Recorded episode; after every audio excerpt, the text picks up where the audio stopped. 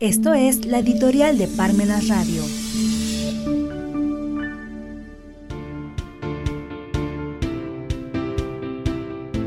¿Ya no importa el derecho? Cuando lo lícito sea más fácil de hacer que lo ilícito. La generación de estudiantes de Derecho, que correspondió a la primera parte de la década de los 90 del pasado siglo XX, es a la que le tocó vivir el inicio de vigencia del Telecán. Así, como la sublevación del ejército zapatista en Chiapas, además de dos genocidios, el de Ruanda en África, 800.000 muertos en cinco meses, y el de la extinta Yugoslavia, en Srebrenica, donde hubo aproximadamente 8.500 hombres muertos y en donde las mujeres fueron ultrajadas y violadas. En tanto, se estudiaba la naturaleza jurídica de los bienes monstrencos, los bienes abandonados. ¿Será que ya no importa el derecho en el mundo actual? ¿Estará el derecho en crisis desde esos tiempos? ¿Qué hace la academia jurídica? En las lecciones de derecho de esos tiempos se indicaba que el derecho brindaba seguridad jurídica, la certidumbre de qué conductas están prohibidas, permitidas o prohibidas. La certidumbre de qué conductas están prohibidas o permitidas. Por ello es que para el ciudadano de a pie el derecho en su momento otorgó esperanza a la población, pues si partimos de lo que sostenía Baruch Espinosa, de que el futuro se observa bajo el miedo o la esperanza, el derecho lo que brinda es seguridad jurídica, es decir, esperanza a la población, pero en la actualidad, en el ambiente generalizado de la academia del siglo XXI, pareciera que está prohibido reprobar a los alumnos, así como imponer tareas sobre la investigación de alguna institución jurídica o comprar un libro y leerlo. Esto último es un delito de lesa humanidad mucho menos se leen los libros de los profesores y tampoco se medita que los libros son la materia prima de los abogados. Resultaría imposible que un textilero no adquiera tela como materia prima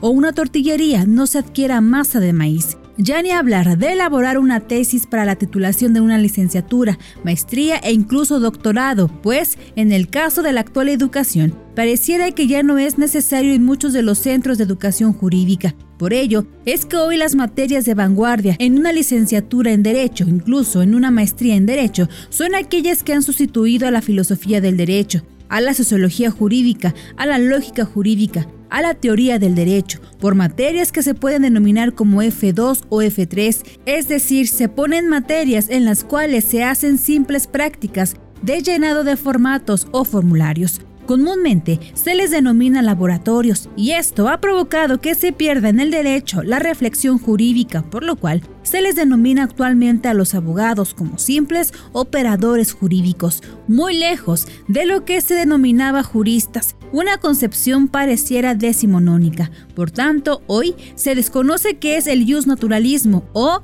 el jus positivismo, si acaso algunos comprenden al neoconstitucionalismo o el garantismo pero muy pocos conocen de las teorías críticas del derecho, tan recurridas en América Latina ante la problemática de que el jus naturalismo y el jus positivismo han respondido muy poco a nuestras necesidades actuales.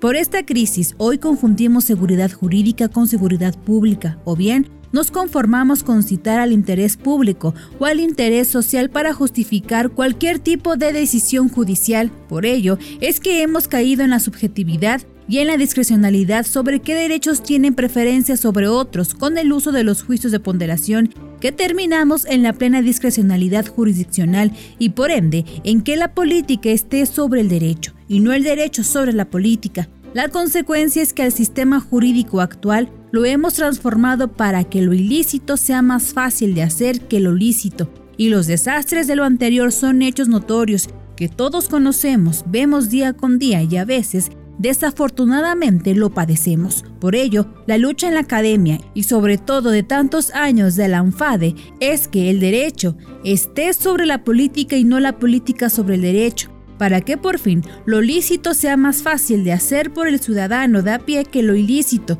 Esa es nuestra misión en la academia jurídica, pero sobre todo la lucha permanente de la ANFADE.